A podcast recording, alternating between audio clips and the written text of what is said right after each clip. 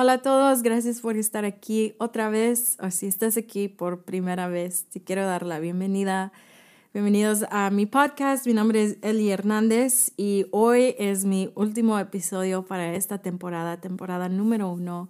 Y les quiero dar las gracias por estar aquí, por seguir en esta jornada conmigo. Agradezco a cada uno de ustedes que me han mandado mensajes, testimonios en realidad me anima y mi único deseo es que este podcast pueda ser un lugar donde tú puedas ser edificado espiritualmente y puedas ser fortalecido, fortalecida para amar a Jesús más y más cada día. Y hoy quiero continuar con del podcast anterior, siguiendo en, en ese mismo rumbo de contemplar a Jesús. Otra vez, tal vez esto no necesariamente es una enseñanza, es más un lugar donde yo estoy meditando y contemplando a Jesús y hoy quiero ver, contemplar a Jesús como el Cordero Inmolado. Entonces, gracias por estar aquí, agarra tu bebida favorita, lo que sea, café, mate, tu lo que sea, y vamos a empezar.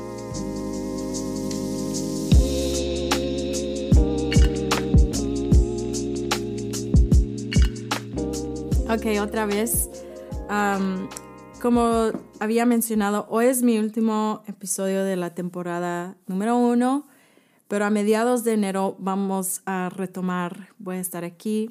Solo estoy tomando una pausa para poder organizar, planear bien la temporada número dos y aún para poder empezar el año 2023. Quiero empezar el podcast con fuerza y lo vamos a empezar a mediados de enero. Entonces estoy muy emocionada por eso. Espero verlos. La próxima vez que los veo ya va a ser 2023, que es, increíble cómo pasa el tiempo. Pero hoy quiero hablar, como les estaba mencionando, de Jesús como el Cordero Inmolado. Y creo que es un atributo de Jesús que no sé si es algo muy si escuchamos muchas enseñanzas o mensajes acerca de Jesús como el Cordero Inmolado, pero creo que es vital para nosotros meditar y conocer a Jesús como el Cordero Inmolado, conocer qué en realidad significa todo lo que Jesús hizo en dar su vida en la cruz y cómo o qué significa ahora cuando él regresa por segunda vez. Estoy muy emocionada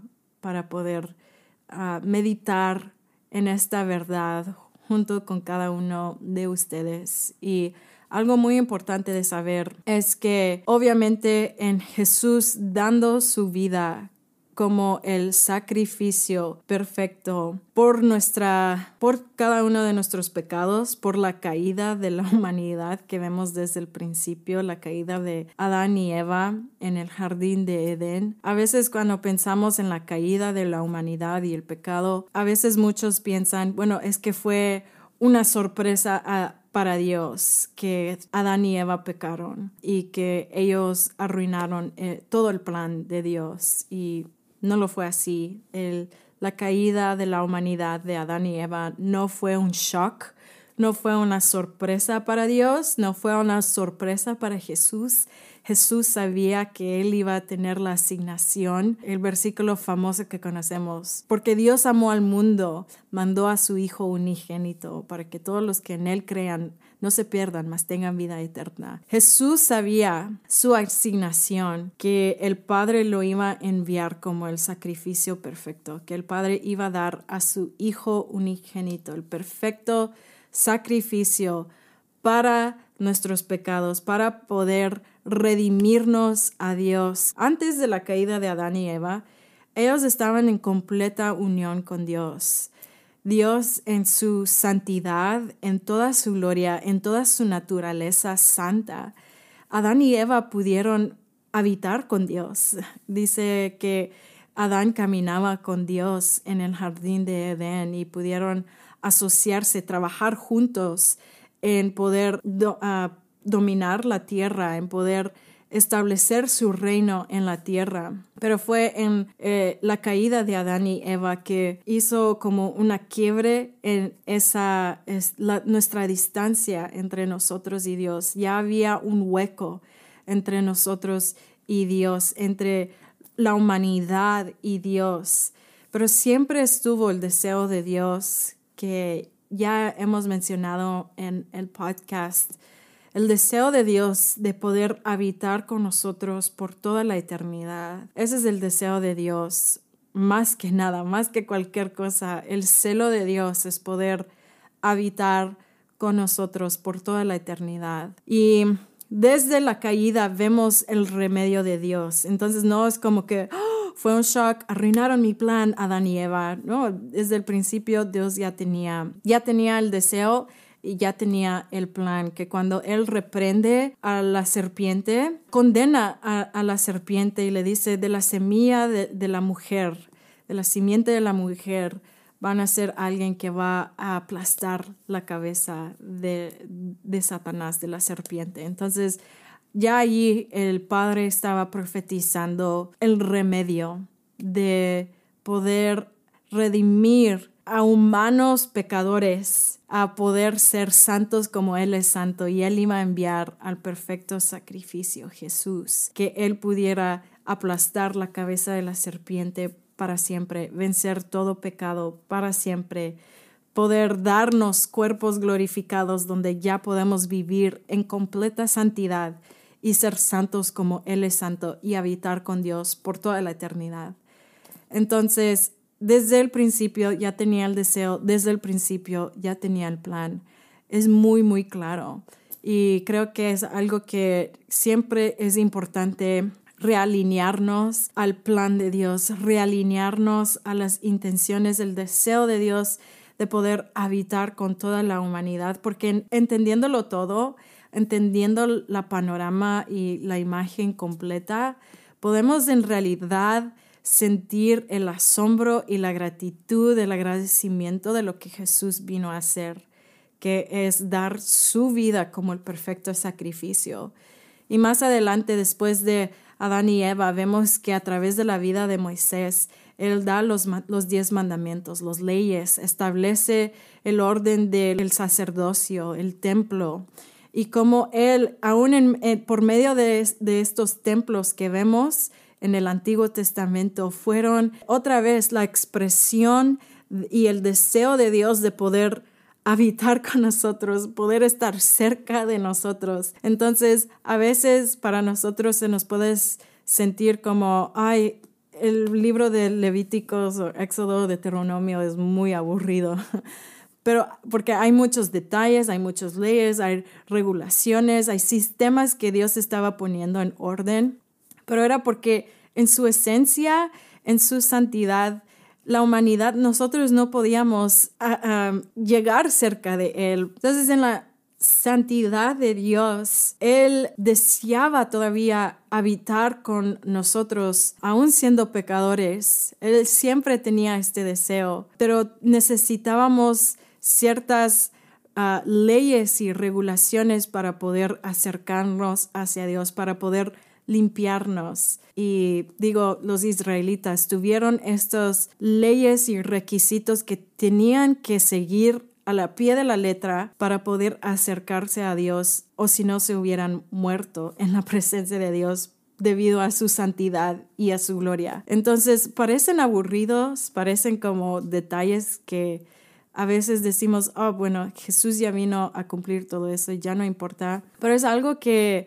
aún les animo a poder estudiarlo porque todo eso fue una sombra de lo que Jesús vino a hacer, lo que Jesús ahora nos da como un llamado que tenemos ahora. Nosotros somos sacerdotes delante de Dios y obviamente no se mira la misma manera que se hacía en el Antiguo Testamento.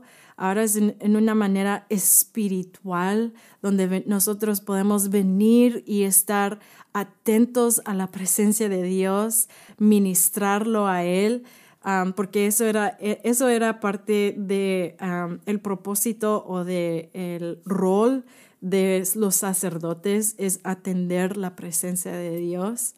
Entonces, y más adelante, tal vez en la siguiente temporada, puedo hacer un episodio acerca de nuestro sacerdocio, cómo ahora podemos somos llamados a ser sacerdotes delante del Señor y cómo se, se ve, qué significa, porque obviamente se ve diferente a lo que los israelitas hicieron en el Antiguo Testamento. Pero con todo esto quiero decir que Dios mm, ya tenía su plan y aún por medio de los sacrificios que él estableció con el sacerdocio en Israel para los israelitas, todo eso fue una sombra de lo que Jesús vino a hacer y cumplió.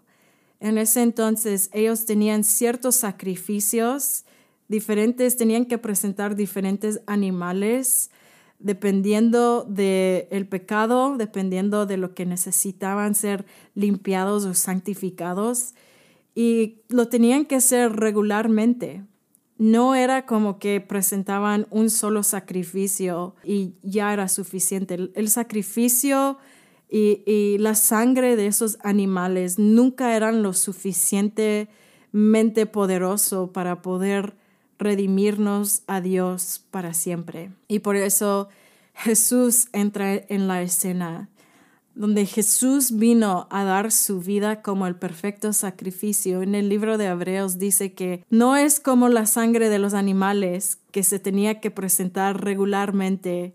Cada vez se tenía que derramar la sangre de estos animales para poder mantenerlos limpios delante de Dios y poder acercarnos a Dios. Pero dice en el, en el libro de Hebreos, la sangre, la preciosa sangre de Jesús, mejor que la sangre de los animales, la sangre de Jesús da un testimonio y habla una buena palabra, da testimonio a Dios y es solo se tenía que dar una sola vez y fue suficiente. La sangre de Jesús fue suficiente para lavarnos de nuestros pecados para siempre, de mis pecados, tus pecados, nuestros pecados externos, nuestros pecados interiormente que aún es lo que Dios deseaba en Jeremías 31, cuando Él dice que Él quiere establecer ahora un nuevo pacto. Él dice, quiero poner mis leyes dentro de sus corazones.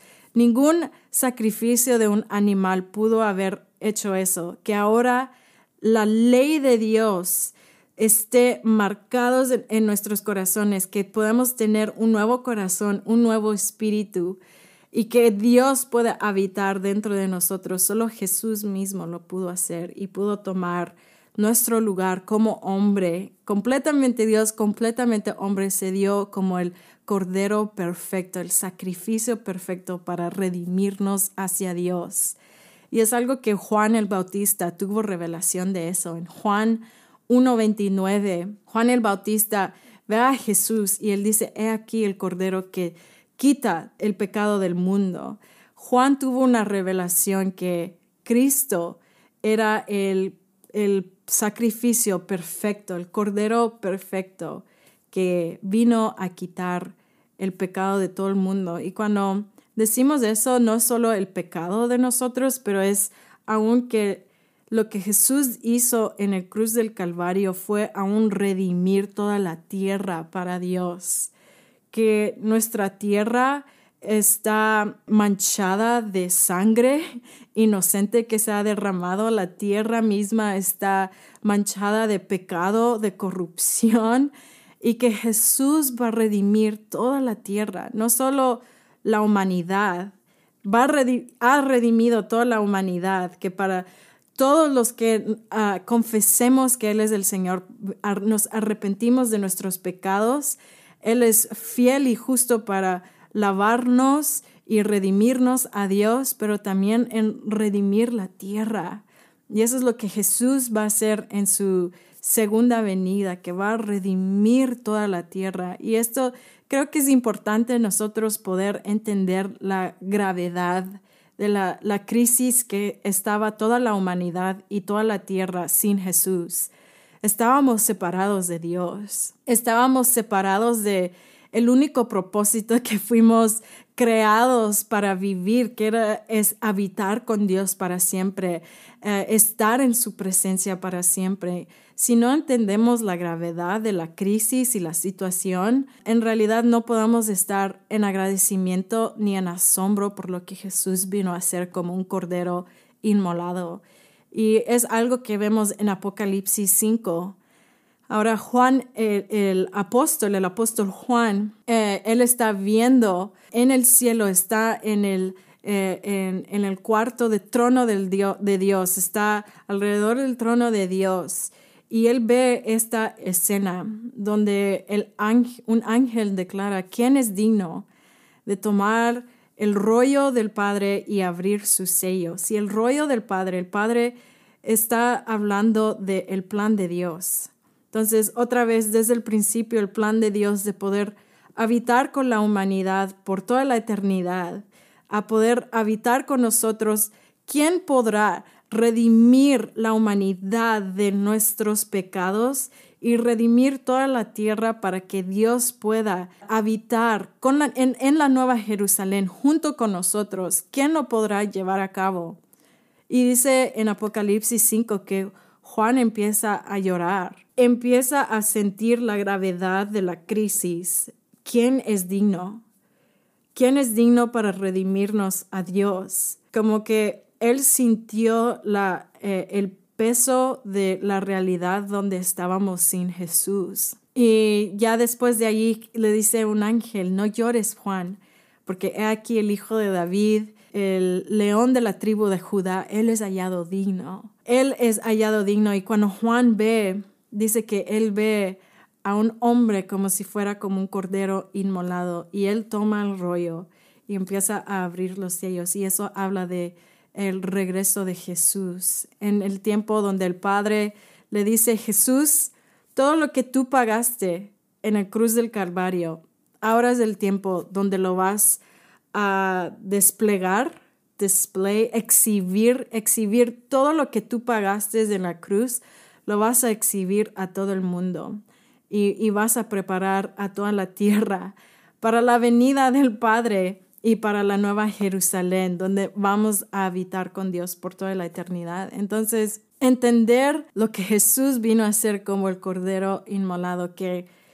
en su momento, cuando Jesús estaba en, en la cruz, y en su momento la oscuridad, los principales o los principados de maldad de la oscuridad, Satanás y todos sus demonios, en su momento pensaron, hemos conquistado a Dios, hemos vencido a Dios y hemos matado al Mesías. En su momento, cuando ellos pensaron que tenían la victoria, ellos no entendieron que cada gota que Jesús derramó, la última gota que Jesús derramó, el último aliento de Jesús cuando Él dijo, consumado es, estaba haciendo estremecer las fundaciones de, el, infierno y él estaba quebrando las cadenas del pecado, quebrando las cadenas de, de la muerte. Él tomó las llaves de la muerte, venció la muerte y Él abrió el camino para nosotros poder acceder a la presencia de Dios con confianza. Dice que Él rasgó el velo, el velo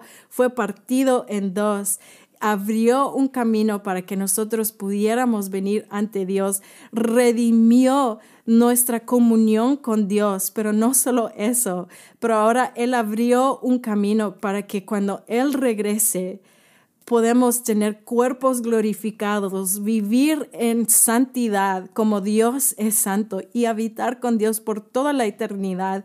Y no solo eso, pero poder limpiar y restaurar toda la tierra física para poder recibir al Padre y la nueva Jerusalén.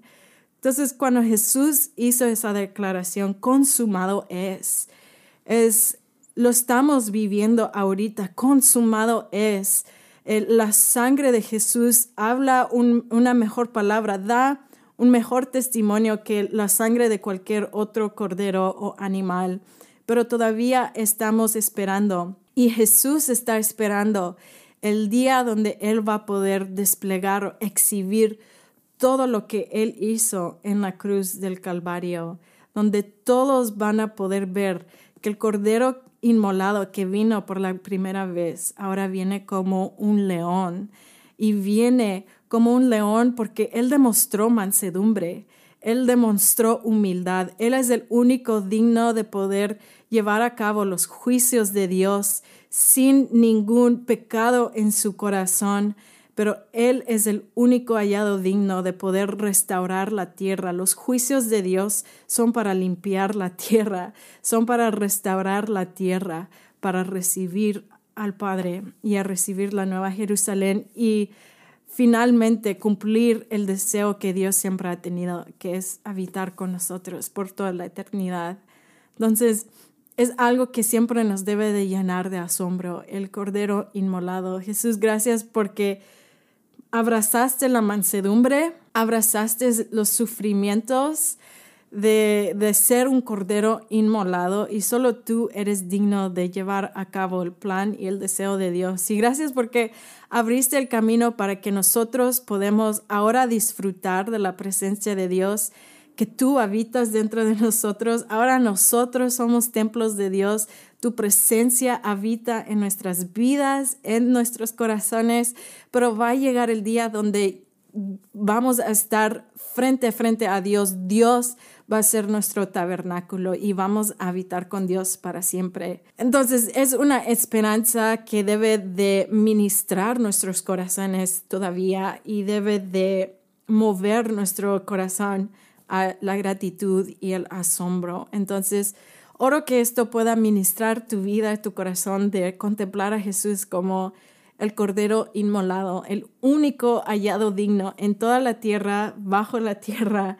Él es el único que pudo llevar a cabo el, el deseo del Padre y últimamente llevar a cabo de poder redimirnos a Dios y que nosotros pudiéramos eh, vivir eh, en realidad el propósito y que Dios nos diseñó y nos creó, que es habitar con Dios para siempre.